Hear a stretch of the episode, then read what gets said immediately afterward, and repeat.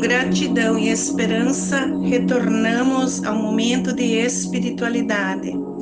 Celebramos hoje o segundo domingo do Advento e a palavra de Deus vem nos chamar para a renovação da nossa vida, para eliminar o que impede a chegada do Senhor ao nosso coração. Todos os batizados são chamados para dar o seu testemunho na fé em Jesus.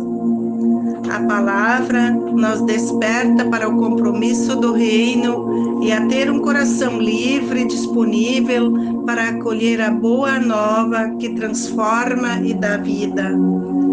Na primeira leitura, o profeta Baruch anuncia ao povo de Jerusalém a grande notícia da justiça que virá do Senhor exilados da Babilônia, são convidados para se preparar para acolher o Senhor, que mostrará o seu esplendor e trará paz da justiça e glória da piedade.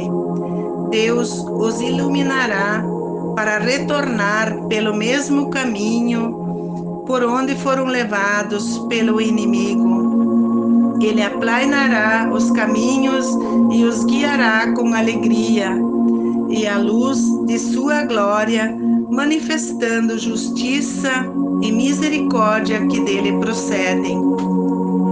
A segunda leitura, Paulo, em sua carta aos Filipos, afirma que Deus não deixa suas obras inacabadas, termina com perfeição para aqueles que crescem no amor e na experiência do conhecimento divino quem pratica a justiça e sabe discernir o que é justo se torna puro e sem defeito para o dia do Senhor. No Evangelho, Lucas apresenta os governantes do império de Tibério César. Pilatos era governador da Judéia.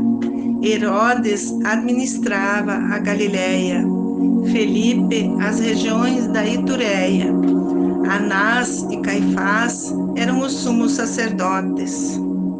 Eram tempos difíceis para esses povos, pois eram escravos, explorados e humilhados por esses governantes. Foi então que a palavra de Deus foi dirigida a João, filho de Zacarias, no deserto. Assim que começaram as notícias da vinda de um Messias, e o anúncio de uma nova época que anunciava alegria, paz e felicidade, os rabinos da situação começaram a atuar e dizia, diziam que o Messias estava demorando para vir em função dos pecados do povo com a aliança.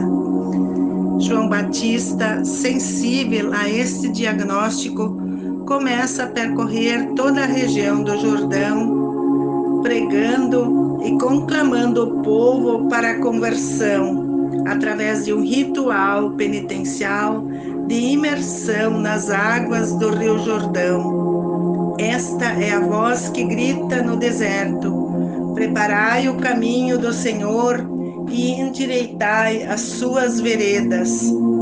A missão de João Batista era anunciar de maneira efetiva na comunidade cristã que Deus não está parado, que Ele virá e fará grandes transformações, que vai aterrar vales, abaixar colinas e vai endireitar os caminhos e as pessoas verão a salvação no Senhor. Advento é um tempo de aplainar os montes das injustiças sociais. Para ter o um encontro no presépio, não podemos nos acomodar é preciso buscar a justiça e a dignidade para todos os filhos de Deus. João Batista sugere que para receber Jesus é preciso combater as injustiças. A sociedade precisa cuidar da vida humana com dignidade. A época do Natal é o tempo propício para discernir essas diferenças e fazer um caminho que acolhe e anuncia, anuncia de maneira efetiva quais são os propósitos de Deus para com o seu povo. Que tenhamos coragem de nos fazer presentes com aqueles que vivem em nosso meio, pois Deus está presente e nos envia o Emanuel para renovar a grande esperança. O que nos impede para aceitar esse convite?